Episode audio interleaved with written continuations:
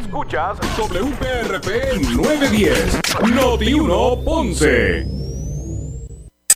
Uno Radio Group, Noti 1630 ni ninguno de sus auspiciadores se solidarizan necesariamente con las expresiones del programa que escucharán a continuación. Ponce en Caliente es presentado por Muebles por Menos. La temperatura en Ponce y todo el sur sube en este momento. Noti 1630 presenta Ponce en Caliente con el periodista Luis José Moura. Bueno, saludos a todos. Buenas tardes. Bienvenidos. Soy Luis José Moura.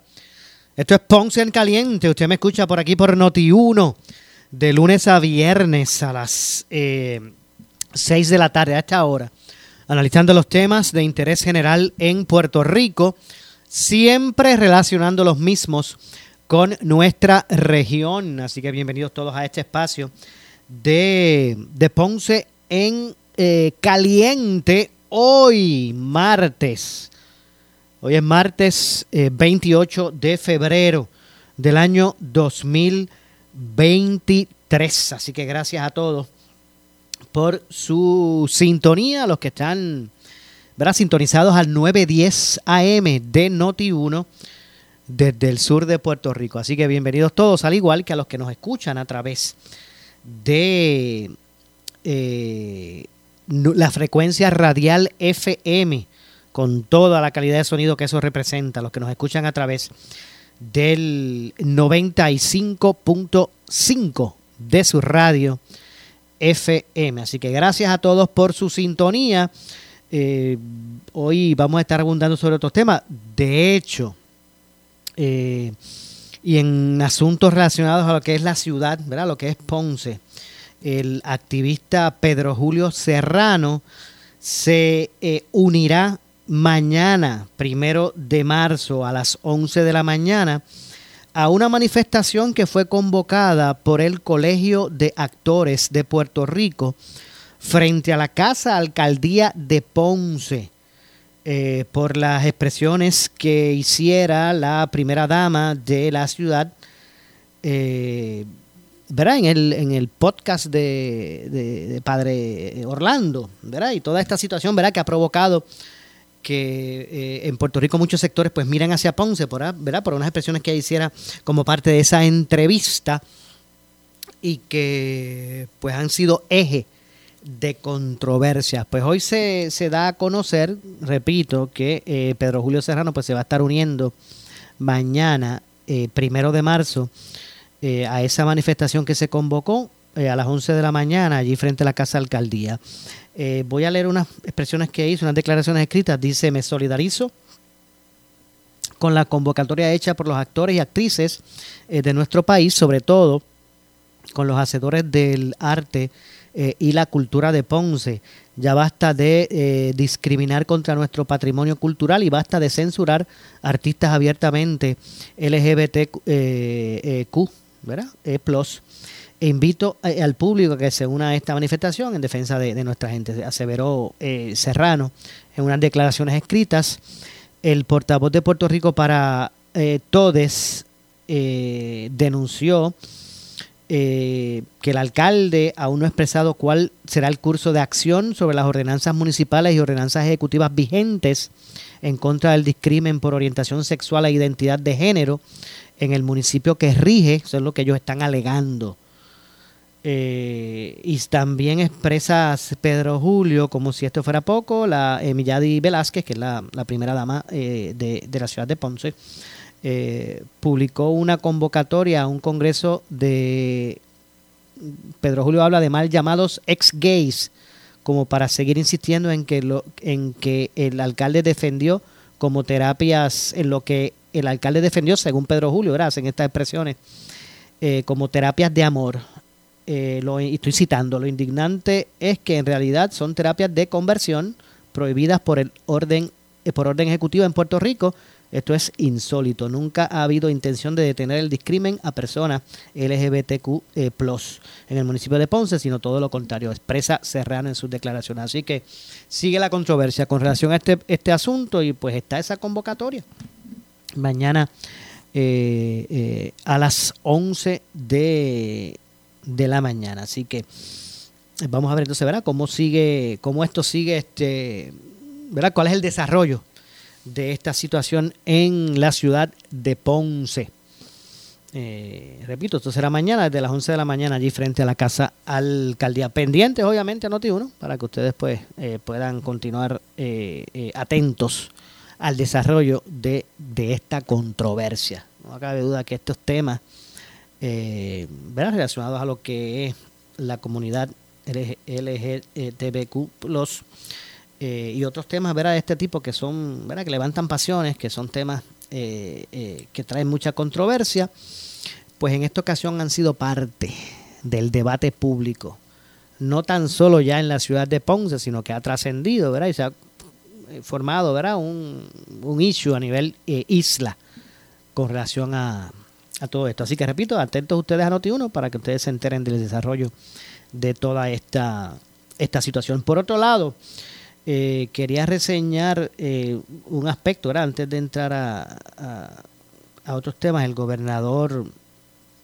Pedro Pierluisi, eh, junto al secretario del Departamento de Hacienda, Francisco Párez Alicea, presentaron hoy, en el día de hoy, un, eh, una medida de administración que busca, pretende, brindar un alivio, un alivio contributivo a individuos y corporaciones en más de 500 millones de dólares y contiene medidas dirigidas a simplificar el sistema contributivo y facilitar la forma de hacer negocios en la isla, a menos eso es lo que, ¿verdad? Eso es lo que, a lo que se aspira.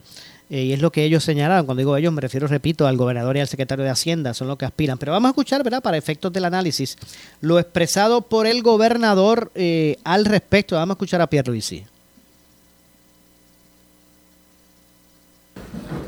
Como les expresamos en aquel momento, nos encontrábamos en el proceso de redacción del proyecto de ley con los ajustes en las tasas contributivas propuestas, tanto para individuos como para corporaciones, así como 30 iniciativas que estamos incluyendo para simplificar el cumplimiento de las responsabilidades contributivas de nuestro pueblo. La propuesta propone reducir la tasa máxima para individuos del 33% al 30%.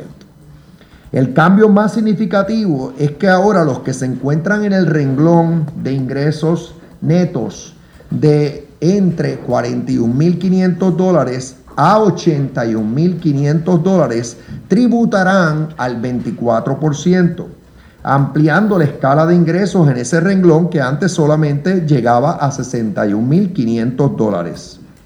Esto va a significar una reducción de hasta 7% para muchas personas trabajadoras que por sus ingresos no cualifican para el crédito por trabajo. Déjenme decirlo en arroyo habichuela. Los hogares, contribuyentes y hogares, que tienen un ingreso neto de hasta 41 mil dólares aproximadamente, están recibiendo el beneficio del crédito por trabajo. Son miles de dólares que ya le estamos dando para aliviar su carga contributiva y premiarlos por estar eh, en la, eh, trabajando. Por otro lado, actualmente los que ganan entre 41 mil los hogares, otra vez, contribuyentes que ganan entre alrededor de 41 mil dólares y 81 mil dólares, no tienen beneficio alguno y eh, en el caso, eh, veramente tienen que pagar la contribución. Y actualmente, que les aplica, y actualmente eh, esa escala, la del 24%, pues solamente está para, para los que caen entre 41 mil y 61 mil. ¿Qué proponemos? Expandirla para que el 24% le aplique a hogares que tienen ingresos entre 41 mil y 81 mil, 41 mil 500 y 81 mil 500. Esa es la clase media trabajadora. Ese es el jamón del sándwich. Esos son los que no tienen ningún tipo de beneficio, no han tenido ningún tipo de beneficio. Y por eso nos estamos motivados a hacer este ajuste que hace todo el sentido del mundo. Además, se están manteniendo los descuentos que tenemos actualmente de 5 y 3% establecidos mediante las, leyes 257 del, del 2018 y la 40 del 2020, respectivamente, para contribuyentes con ingresos de 100 mil o menos, y estamos fijando el bono para los seniors, para las personas de mayor edad, en 400 dólares, aumentándolo de 200 a 400. Bien. Para las corporaciones, aquí están las corporaciones de todos los tamaños, proponemos un sistema de tres tasas, reduciendo la tasa máxima actual de 37.5% a 33%, estableciendo una tasa intermedia de 27% y fijando la tasa más baja en 17%. Eh, el secretario va después a dar el, va a explicarnos los renglones, porque eso es como estamos clasificando las corporaciones o las empresas en tres grupos y él va a explicar cuáles caen, a cuáles les aplica la tasa más baja, cuáles les va a aplicar la tasa intermedia y la tasa más alta, pero todas menores que las que están pagando actualmente.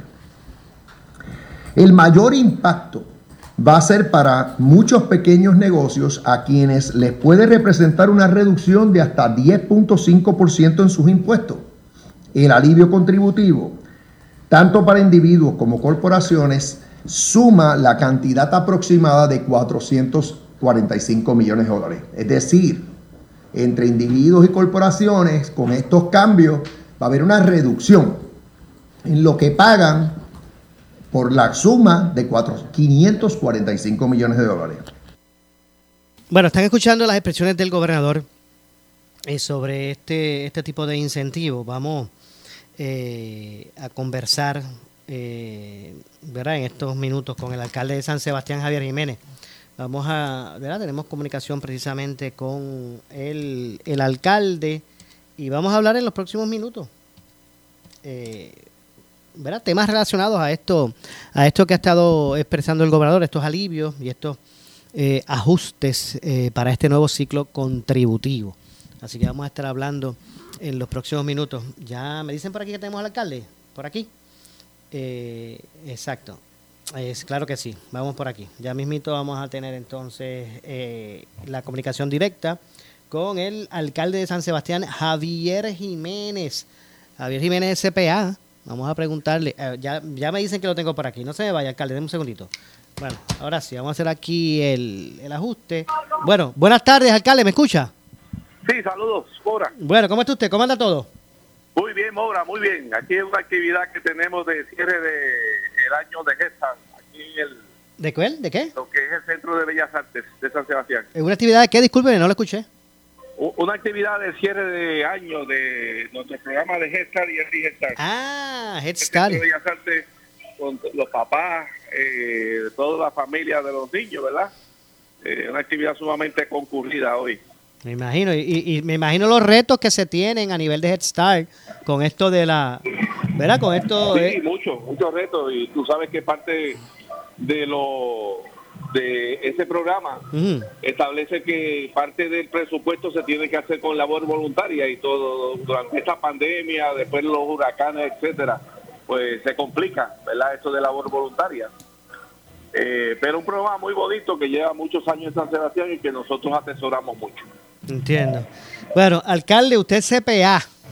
Y yo quiero, porque eh, hoy, el, hoy el gobernador habló, ¿verdad?, junto al secretario de Hacienda sobre un proyecto de, de ¿verdad?, de dar unos alivios eh, y que va a estar siendo radicado, dirigido, ¿verdad?, a, a simplificar algunos de los, de los aspectos contributivos de, en términos de la forma de hacer negocio, ¿verdad? Va, va más dirigido a, Ah.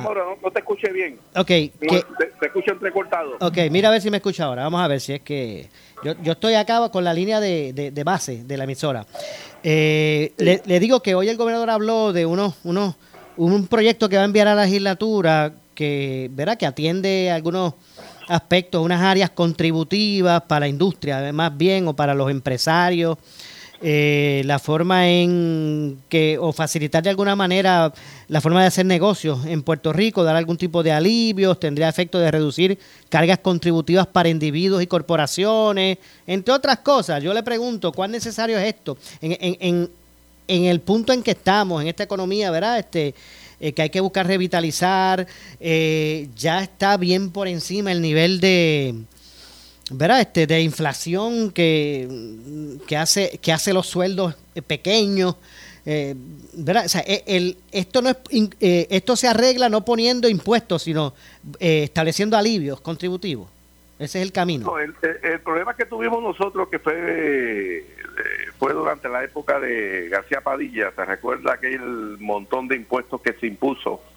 Eh, a individuos, corporaciones, todo tipo de pueblo, crudita 2, la crudita 3, eh, contribución sobre el pago de seguro, etcétera, etcétera. Eso pues definitivamente tuvo un efecto devastador en la economía, en vez de ser positivo, lo que fue sumamente negativo.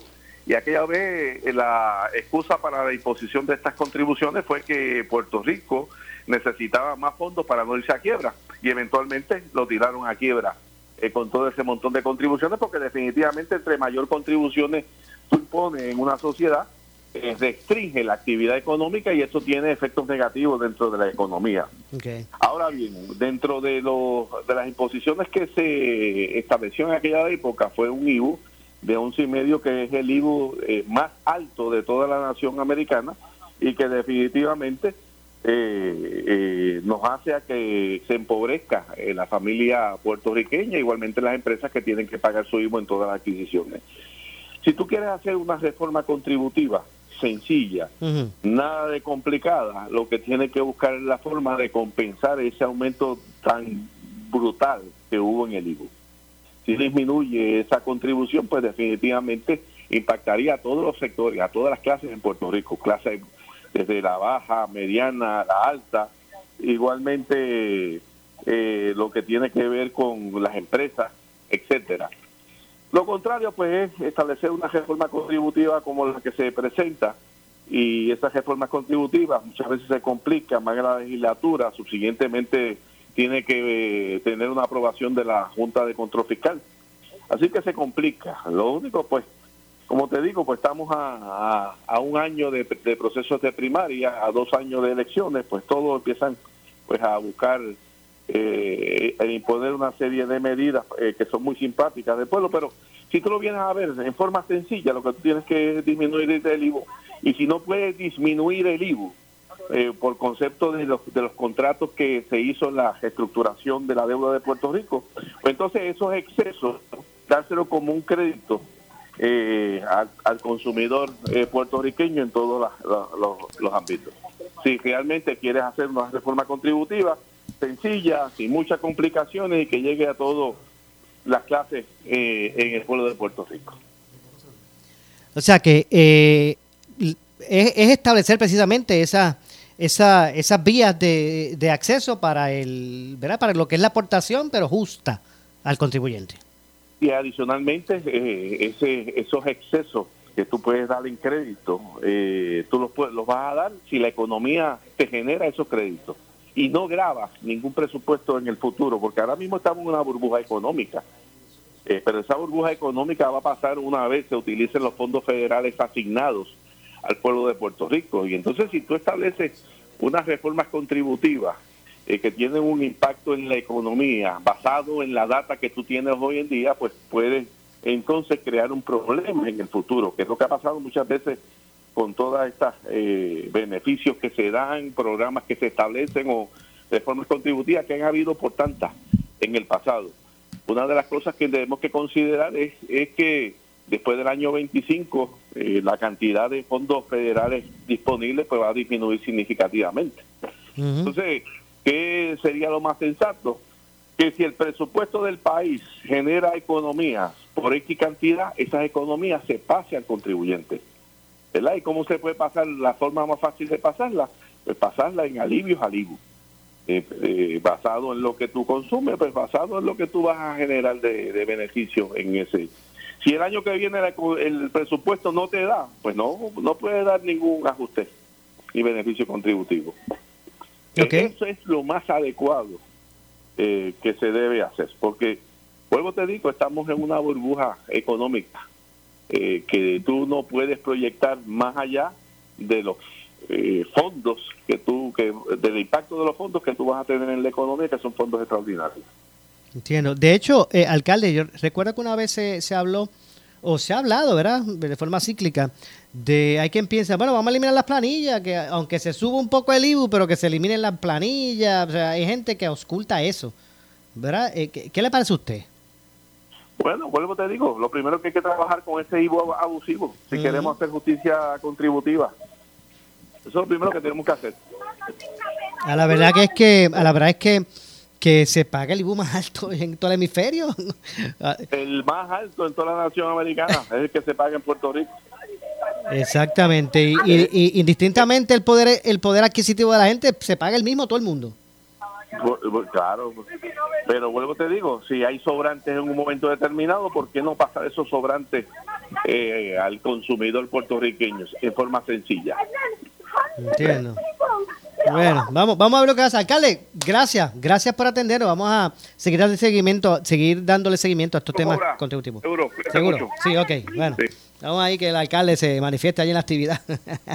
Hoy, como escucharon, parece que hay cierre de, hay, actividad de, los Head Start allá en, en, San Sebastián. Bueno, eh, pues básicamente eso es lo que está ocurriendo. El secretario del Departamento de Hacienda, Francisco Párez, eh, expresó eh, que al cierre del año fiscal 2022 los recaudos por concepto de contribución sobre ingresos de individuos alcanzaron 3.679 millones de dólares, reflejando unos 727 millones de dólares eh, más que los ingresados el año fiscal pasado.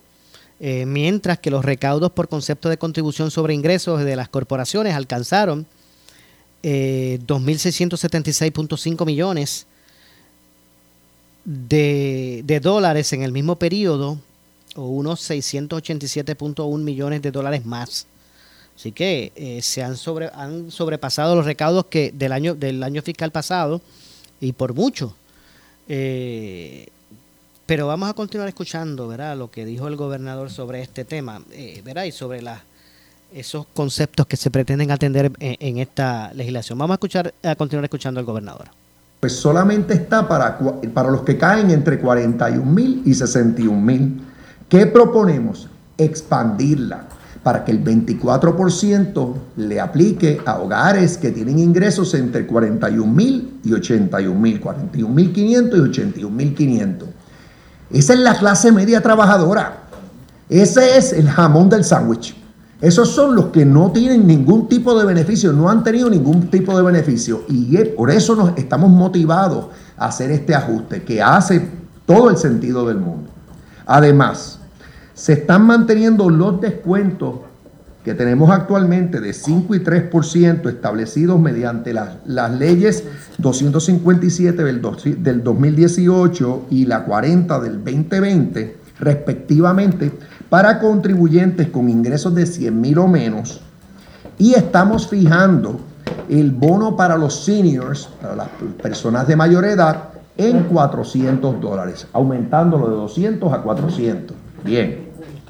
Para las corporaciones, y aquí están las corporaciones de todos los tamaños, proponemos un sistema de tres tasas, reduciendo la tasa máxima actual de 37.5% a 33%, estableciendo una tasa intermedia de 27% y fijando la tasa más baja en 17%. Eh, el secretario va después a dar el, va a explicarnos los renglones, porque eso es como estamos clasificando las corporaciones o las empresas en tres grupos y él va a explicar cuáles caen, a cuáles les aplica la tasa más baja, cuáles les va a aplicar la tasa intermedia y la tasa más alta, pero todas menores que las que están pagando actualmente. El mayor bueno, ahí estamos escuchando al gobernador. Eh, tengo que pausar, regresamos de inmediato. Soy Luis José Moura. Esto es Ponce en Caliente. En breve le echamos más leña al fuego en Ponce en Caliente por Notiuno 910. Ay, déjame intentarlo otra vez. Gracias por llamar a Big Payroll Company. Para hablar con alguien que no le ayudará con su nómina o prima. 1. Su tiempo de espera es 35 minutos. ya yo no puedo esperar más, ya me cansé. Easy Checks, ¿cómo podemos ayudarle? Ahora sí. Easy Checks, llama a Gabriel Riley al 379-0241 o visítanos en easycheckspr.com. Easy Checks, give us the hours, we do the rest. No esperes a quedarte sin luz. No dejes que se apague tu tranquilidad. Enciéndela con EcoFlow de Power Solar. EcoFlow es sistema solar portátil ideal para apartamentos porque no emite gases, es fácil de manejar y guardar. Y lo mejor de todo, la recargas con su propio panel solar o en una toma de electricidad en solo una hora. Además, puedes monitorearla desde tu celular. EcoFlow, consigue la tuya. Llama hoy al 787-331-1000 y mantente energizado con la EcoFlow de Power Solar. ¿Qué buscas? ¿Muebles en seres o matres? Muebles por menos lo tienes sin necesidad de crédito y pagos mensuales bajitos. Una gran cantidad de mercancía lista para entrega inmediata. Gabinetes en PVC, alacena y barras para que tu cocina se vea nítida. Además, salas, cuartos y comedores a precios que le gustan a tu bolsillo. Échale un vistazo a lo nuevo en Muebles por Menos. Salinas, Villalba y Ponce. Carretera 14 frente al cementerio. Visita su página de internet. Dale cariño a tu vehículo en Henry Quick and Car Wash. Comas pre-owned desde $24.95. Comas nuevas desde $39.95. Baterías desde $49.95. 50 dólares de descuento en trabajos de frenos completos. Lavado de carrocería en compactos desde $19.95. Henry Quick and Car Wash. Dentro de las facilidades de Henry Motors Outlet en el Boulevard Luisa Ferré frente a las Américas Housing en Ponce. Especial cambio de aceite y filtro 4 cuartos por tan solo $29.95. Info 787-928-8888. Necesitas una enfermera, una ama de llave, necesitas un médico, pañales desechables, suplemento alimenticio o medicamentos.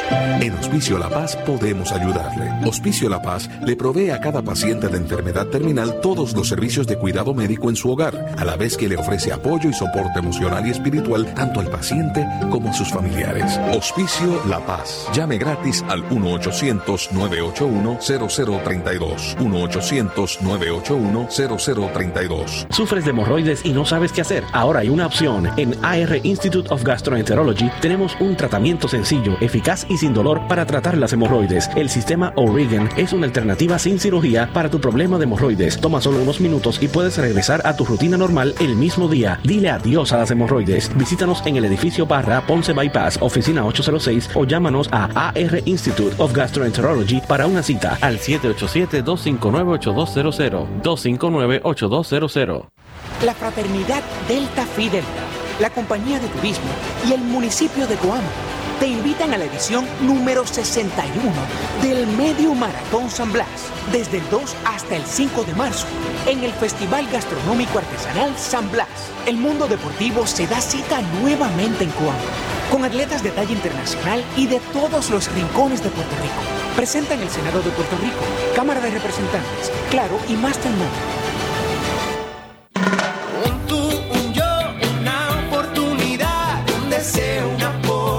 De verdad. Un hijo, un hogar, un futuro mejor. Un negocio se puede, un logro, un amor. Un respaldo genuino, un consejo genial. Lo que importa en la vida es universo. Para proteger lo que importa, asegúrate de tener el apoyo que tanto necesitas. Universal, comprometidos con Puerto Rico. Disfruta de la vida con tu Toyota nuevo,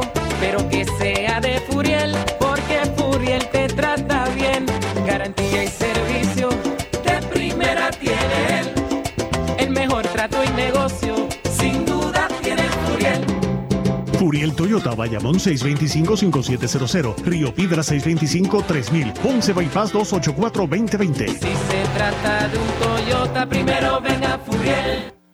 Somos Noti 1630. Noti 1630. Primera fiscalizando.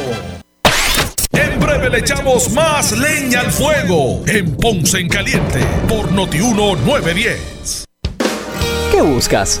¿Muebles en seres o matres? Muebles por menos lo tienes sin necesidad de crédito y pagos mensuales bajitos. Una gran cantidad de mercancía lista para entrega inmediata. Gabinetes en PVC, alacena y barras para que tu cocina se vea nítida. Además, salas, cuartos y comedores a precios que le gustan a tu bolsillo. Échale un vistazo a lo nuevo en Muebles por menos. Salinas, Villalba y Ponce. Carretera 14 frente al cementerio. Visita su página de internet. El área sur está que quema. Continuamos con Luis José Moura y Ponce en Caliente por el 910 de tu radio. Bueno, son las 6.35. 6.35 de la tarde, estamos de regreso. Soy Luis José Moura, esto es Ponce en Caliente. Usted me escucha por aquí por Noti1, de lunes a viernes a las 6 de la tarde, de 6 a 7. Aquí analizamos los temas de interés general en Puerto Rico, siempre relacionando los mismos con nuestra región. Así que estamos de regreso y en esta ocasión vamos a conversar con el senador Ramón Ruiz Nieves, senador del Distrito de Ponce, presidente de la Comisión de Gobierno en el Senado de Puerto Rico. Senador, saludos, buenas tardes. Buenas tardes a ti, Mobre. Gracias por darme la oportunidad de compartir con tu radio audiencia. Prácticamente ya a mitad de semana, hoy Estamos- martes. Verá que sí, ya hoy, hoy termina el segundo mes del, del año. O sea que esto va en mandado. A las millas, a las millas. ahorita, a- Viro, eh, parece que ahorita fue que despedimos el año y, y ya, y, y ya están en el saco dos ya meses. se fue febrero. Así mismito es. Ahorita, ahorita, verá, llegan las primarias, las elecciones generales y a comenzar de nuevo. Y, y, habría- y hablando precisamente de ese tema, no había tenido la oportunidad de, de- de preguntarle y, y no sé cómo, verá, cómo ha ido la cosa. Yo sé que han habido algunos recuentos. ¿Cómo, cómo estuvo el, el- el- verá, cómo, cómo finalmente termina la o queda la, la selección Mira, de, los de los este, delegados estos de, de acumulación? Dentro del proceso de la Junta de Gobierno por acumulación, tú recordarás que hablamos la semana pasada, Ujú. éramos 13 compañeros aspirando. De esos 13 compañeros se iban a llenar 7 sillas y quedó compuesta esa silla por personas con experiencia, conocimiento y capacidad para poder dar en la Junta de Gobierno, como te dije en un momento dado, con la gran responsabilidad de confeccionar una plataforma de gobierno para el futuro del país, no solamente el Partido Popular. Allí está el compañero alcalde de Comerío, José Santiago, el compañero Juan Zaragoza, el compañero Jesús Santa, de igual manera el compañero Héctor Ferrer, este servidor Ramoncito Ruiz Nieves y la compañera eh, Nina Valedón. O sea, estamos Exacto. hablando de seis compañeros que fuimos electos ese día en el escrutinio, donde so- todos operamos de cerca de los 850 votos y al final del camino quedaba la séptima silla a discutir con, do- con dos empates. Ada, Ada García y Ada Álvarez Conde. Ajá. Las dos hadas se encontraron entonces en ese proceso. Hoy la oficina del comisionado, a través del centro de, de cómputo, llevó a cabo ese recuento para abrir los sobres y demás. Y te tengo que decir, según la información de la oficina del comisionado, eh, resultó entonces en el recuento prevaleciente Ada Álvarez Conde para formar parte integral de la Junta de Gobierno del Partido Popular Democrático, ya constituidos los siete miembros y ahora nos falta lo más importante que es la cabeza de esa Junta, que va a ser el presidente del Partido Popular Democrático, el cual se va a escoger en una votación abierta en todo Puerto Rico el 7 de mayo. Ok, eh, discúlpeme, senador, tengo la duda. O sea, Nina Valedón también eh, fue, eh, era la séptima posición. Nina Valedón entró quinta posición y faltaba la séptima posición, que era la posición a discutirse de quién era en ese empate, que eran las dos hadas. Exacto. Ada Álvarez, Ya entiendo. eh, Ada Álvarez y Ada García. Sí, entiendo, entiendo. Entonces, finalmente prevalece la licenciada Ada eh, Álvarez Conde. Álvarez Conde, exactamente. ¿Ok? ¿Y, y, y qué, ¿Y qué le dice esos resultados a Ah. usted? Obviamente yo sé que usted pues sale favorecido porque entra en esos siete, pero o sea, esos resultados, ¿qué le dicen a usted tomando en cuenta esos tres aspirantes que buscan la presidencia? Bueno, algo bien importante porque nosotros teníamos unos estimados que hablábamos de que iban a participar unos 1.400, a, unos 1.300 a 1.400 delegados. Eh, sobrepasó los 1.800 delegados que acudieron al pueblo Trujillo Alto a participar en el proceso, que ya a las 8 y 30 de la mañana, cuando se empezó a dar el proceso, ya habían de diferentes pueblos de Puerto Rico, de los 78 municipios, llegando delegados, incluso llegaron personas que pensaban pensaron que podían votar en el proceso y aquellos que entendían que podían votar en el proceso se le permitió, se le clarificó que tenían que ser delegados en propiedad del Partido Popular inscritos y eso permitió que adicional cerca de 245 sobres de otras personas que entendían que eran delegados, se le permitió el derecho a votar añadido a mano para que en un momento dado entonces la silla, la, la silla del comisionado electoral con los delegados activos y demás, pues pasara a juicio sobre esos doscientos y pico de sobres adicionales que llegaron a la asamblea entendiendo que podían participar fuera del público, que allí se dieron cita más de cuatro mil populares en el pueblo de Trujillo Alto el pasado domingo. De hecho, y lo demuestran los visuales, Ajá. tanto en, el, en, en la cancha, en las gradas, como en los terrenos cerca de la cancha. Yo sé que hubo personas que allí llegaron y pensaban que iban a poder votar ese día pa- por la presidencia de, de- del partido. No, no, no, allí llegó mucha gente, a- a- a- estaba claro de que no se iba a votar ese día, pero mucha gente llegó allí a expresarse ya fuera a, a favor de Luis Javier Hernández o de Jesús Manuel Ortiz o de Carmencita Maldonado. Cada uno movilizó su huésped, cada uno estableció su, su área de trabajo, colocaron sus carpas allí para entregar promoción y orientar a los electores que llegaron allí a conocer que ellos proyectan y quieren para el Partido Popular detrás de esa presidencia de cara a, la- las próximas elecciones generales. Eh, Senador, ¿usted, usted está con quién? ¿Usted está con, con el alcalde Villalba? No, yo mi posición hasta ahora ha sido una posición dándole espacio para que el liderato pueda evaluar a los tres aspirantes a la- al Partido Popular. El alcalde Villalba le acompaña una experiencia genuina, un grupo de alcaldes que le están endosando públicamente. De igual manera, el compañero Jesús Manuel tiene su experiencia para aspirar a la silla con una plataforma igual. Y la alcaldesa Carmencita Maldonado, o sea, los tres están en la calle. Hoy, a esta hora, mientras yo estoy hablando contigo, ellos tienen los tres reuniones en diferentes municipios de Puerto Rico. Usted públicamente no, no va a endosar a nadie. Bueno, hasta la fecha de hoy lo haré en mi momento dado, pero hasta la fecha de hoy todavía no hemos hecho eso. Exacto. Pero ¿no lo pretende hacer o lo va a hacer en algún momento? Bueno, en algún momento lo discutiremos. Ok. Exacto. O sea, he, sido, he sido claro con los dos, he trabajado eh, con los tres, he trabajado con los tres, tuve esa oportunidad de trabajar con ellos. En muchos de ellos, eh, tanto el alcalde Villalba como Jesús Manuel, hemos discutido medidas legislativas que se han convertido en ley y otras que la Asociación de Alcaldes, a través de su director eh, Luis Javier, han presentado a la Comisión del Gobierno, de las cuales nosotros hemos radicado en pro y beneficio del desarrollo y la descentralización de los municipios. sí, pero, sí, a lo que me refería es que no es que usted va a hacer su voto, su voto secreto y nunca va a decir. O en algún momento usted va a alinearse con alguno. Algún momento yo me expresaré sobre ese particular o, o simplemente dejaré que corra el tiempo y que sea el pueblo popular quien determina quién quiere en esa posición. Entiendo. Bueno. Recordando algo bien importante. Mora, estamos un año y siete meses en las elecciones generales. Ajá. Estamos a dos años, estamos a un año y siete meses. Definitivamente. Y esos tres que hoy aspiran a la... A la Tres pres- excelentes populares y tres eh, personas de consenso, de liderato y de disciplina. esos tres que aspiran a la presidencia, indistintamente el que sea seleccionado, los otros dos pueden esperar hasta julio eh, a, la, a, la de, a, la, a la de ley y aspirar a la candidatura a la gobernación. Lo, a- lo que pasa es que uno de los asuntos que siempre el Partido Popular ha discutido como disciplina Ajá. es su reglamento y en muchas ocasiones nos sentamos, lo discutimos y aceptamos los procesos internos y después validamos esos procesos internos cuando llega el proceso de la ley. Por lo tanto, los tres compañeros eh, se sentaron, lo discutieron y acordaron dentro del reglamento del Partido Popular estar disponible a la presidencia y esperamos en Dios que de igual manera asuman esa posición cuando se abra el proceso de ley para escoger quién será el candidato oficial a la al candidato oficial eh, O sea que- representando al Partido Popular en las próximas elecciones. Entiendo, o sea que, que lo prudente sería, por ejemplo, de esos tres que aspiraron, los que no salgan, pues que, que no que no esperen a la primaria de ley para tirarse por, por la candidatura a la gobernación. Eso es lo que usted dice. Eh, de, de hecho, el único que ha dicho públicamente que no se sometió al proceso interno a la presidencia porque va a aspirar a la gobernación, que lo ha expresado Sí, públicamente, Juan ha Zaragoza. sido el, eh, el amigo y compañero Juan Zaragoza. Y bueno, y, el, y posiblemente, aunque no lo ha dicho eh, oficialmente, pero posiblemente el, el, el- presidente actual. José Luis- Pudiera darse esa situación que el presidente del Senado se expresara sobre eso en particular o se quedara nuevamente en el Senado de Puerto Rico. Entiendo. Eh, su comisión importantísima, ¿verdad? Que es la de gobierno en el Senado de Puerto Rico. Está atendiendo aspectos relacionados a, eh, ¿verdad? Todo esto con energía eléctrica, ¿verdad? Y otros aspectos importantes. ¿Qué, es, lo, ¿qué es lo próximo? ¿Qué es lo que Bueno, está...? lo, próximo, lo próximo que tenemos en agenda, dándole espacio a la Comisión de Energía en el Senado de Puerto Rico, que preside el compañero Javier Aponte, que está trabajando precisamente junto a la Comisión de Gobierno con todo lo que tiene que ver con el negociado de energía.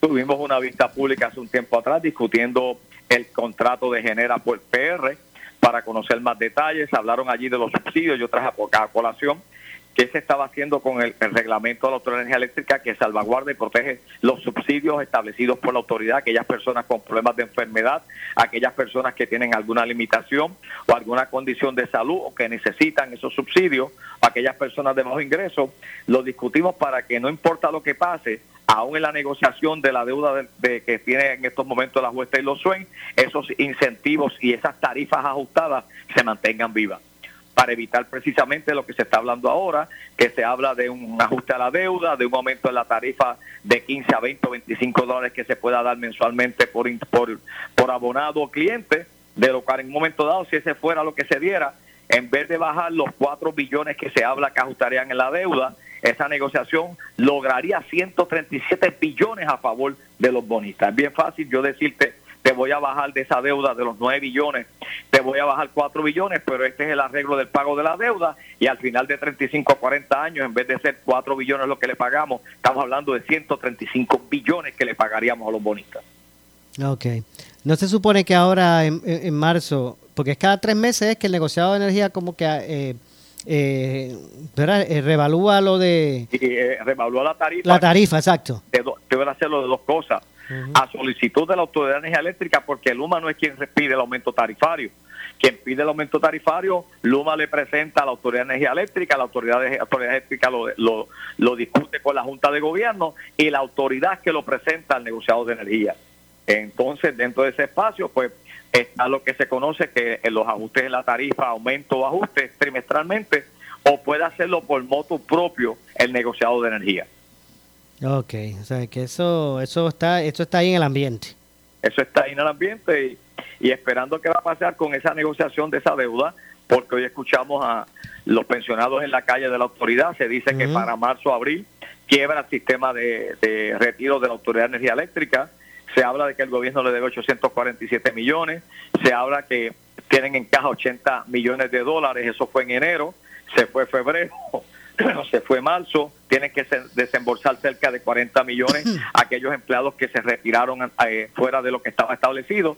Estamos hablando que realmente de marzo a abril la autoridad no tiene un solo centavo su sistema de retiro y una de las cosas que estamos nosotros hemos dicho públicamente, por eso es que cuando se le dice al país que tenemos superávit y sobrante, no, señor gobernador y secretario de Hacienda, no engañemos más al país, no hay sobrante. No existe el sobrante. Mira ahora dónde está el sobrante. Repartimos hace dos meses 560 millones que se pudieron haber utilizado para nutrir quién? El retiro de la Autoridad de Energía Eléctrica. Se pudieron haber utilizado para nutrir los dos sistemas de retiro en Puerto Rico, el problema que tiene la Universidad de Puerto Rico, porque no podemos ver la corporación como un ente aparte. La corporación es parte integral del gobierno de Puerto Rico. La Universidad de Puerto Rico, que hablamos de autonomía, quien le da el dinero es la legislatura de Puerto Rico es- tiene autonomía para algunas cosas, pero depende del gobierno para que tenga el, dinero para generarse. Pues por lo tanto, esa autonomía como tal no existe. Por lo tanto, el gobierno es uno solo en su atención inmediata referente a la asignación presupuestaria para ayudar a cada sistema del gobierno, a las 117 agencias, a sus 16 corporaciones públicas de la Universidad de Puerto Rico y el sistema de salud es uno solo porque el gobierno es uno solo a la hora de buscar el dinero para poder dar servicio al país. El asunto es que eh, esto parece como, el senador, como si fuese una, una, una pluma abierta, porque hay que ver, ok, tenemos esto, este dinero aquí ahora mismo que podemos mover. Ok, ah, ¿por dónde empezamos? Pues está lo de retiro de, de, de energía eléctrica. Oye, está lo de los aumentos allá, acá, la hora es esta de los bomberos, y cuando uno viene a ver eso como una pluma abierta ahí, y, No, entonces no miramos para atrás y mira las consecuencias, por eso caímos en la quiebra que caímos, por eso tuvimos una deuda de 72 billones. Aquel viejo refrán de un legislador que decía, el que venga atrás que arregle. Y mira lo que dio el que venga atrás que arregle. Una quiebra de un país, una negociación que decimos que hemos negociado, no, nosotros no hemos negociado nada, lo que la jueza son y la Junta de Supervisión Fiscal han impuesto y nosotros hemos legislado para lo que ellos pusieron en la mesa. Eso es una negociación. Entonces, nos preguntamos todos los días, que es por lo cual yo aspiré a la Junta de Gobierno del Partido Popular Democrático. Tenemos que confeccionar un plan de país. Esto no puede ser que llegó un gobernante ahora y tengo 72 billones en caja y no existe un plan de país. No lo hay. Entonces, ¿qué estamos haciendo nosotros? Que realmente, ¿cuál es el efecto del gobierno? ¿Jugar a ganar las próximas elecciones? O como han venido los últimos gobernantes que vengo, estoy cuatro años, establezco mis relaciones públicas, negocio a favor de los que yo voy a ir a trabajar después, como fue el caso de Luis Fortuño con Metropista. ¿Y de qué estamos hablando nosotros? O sea, y entonces una oficina de ética gubernamental que sin haber pasado un año en aquel entonces cuando pedía la dispensa, no, aquí está la dispensa. Oye, pero si tú negociaste con una empresa privada, ¿y de qué estamos hablando nosotros? Pues nosotros tenemos que darnos a la tarea todos juntos, sin colores políticos, de confeccionar un plan de país, un plan de país que no venga, no importa el gobierno que venga atrás, que lo pueda mejorar y un plan de país a término. Y te voy a hacer ejemplo de ello. El mejor ejemplo fue Medellín, un país del trasiego de drogas, del narcotráfico, establecieron un proyecto que se conoce como la ley de emprendimiento. Y ese proyecto que se conoce como la ley de emprendimiento, los nueve partidos políticos se sentaron y la firmaron. Y cada vez que llega un gobernante allí que se elige cada dos años, le han dado continuidad. ¿Y qué ha, qué ha pasado? Que el mundo entero, China, Japón, África, Asia, Estados Unidos, todos los países han mirado a Medellín para conocer qué fue lo que hicieron, porque su economía, queda de drogas, cambió radicalmente y ha tenido un crecimiento continuo de un 8 a un 10%. Y estamos buscando qué fue lo que hicieron. Pues claro que hicieron, que se sentaron sus políticos a planificar un país. Aquí se hizo en un momento dado y por eso que nosotros hemos dicho que el Partido Popular tiene que regresar a su proyecto de justicia social. Porque cuando aquí se arrancó bajo la dirección de Luis Muñoz Marín en aquel entonces, hubo un plan de país, hubo un plan destinado a cómo íbamos a atender la educación, hubo un plan destinado a cómo íbamos a atender la necesidad de vivienda, hubo un plan destinado para saber cómo ibas a atender el problema de salud, hubo un plan destinado para atender lo más elemental que era la infraestructura de energía eléctrica del alcantarillado, que tú recordarás que no se llamaba energía eléctrica, se llamaba Fuentes Fluviales de Puerto Rico. Y había un sistema de transporte colectivo que se llamaba la Puerto Rico Motor Coach, que corría la isla completa. Teníamos un sistema de trenes que terminaba en Ponce y circunvalaba el otro hasta Guadilla. ¿Y qué pasó? Teniendo un sistema de trenes, lo entregamos por los vehículos, por las autopistas, no establecimos nunca un proyecto colectivo de transportación, un tren urbano que la gente le rinde loas a Carlos Pesquera. Y yo siempre lo he dicho, ¿por qué Carlos Pesquera no inició el tren urbano en el área de, de- de desarrollo económico más grande que tiene Puerto Rico, consumo, que fue en Plaza Las Américas y no hay una parada allí? ¿Por qué no hay una parada allí que están las dos graderías deportivas más grandes de Puerto Rico, que es el, el Irán Bison y el Roberto Clemente? ¿Por qué no terminó en San Juan? ¿Por qué no terminó en Vega Alta, que es la congestión vehicular que se mueve a la zona metropolitana? ¿Por qué no terminó en Cagua? Ah, pero había que buscar 5 billones para un tren urbano que no llega a ningún sitio. Que tiene dos estaciones de, de, de abordaje y que te toma una hora en llegar de donde que tú lo tomas a donde tú quieres llegar a- hasta el Sagrado Corazón. Esa es la realidad de que no hay una planificación de país y es lo que nosotros tenemos que hacer. Y te voy a ser franco, si digo una cosa, digo la otra.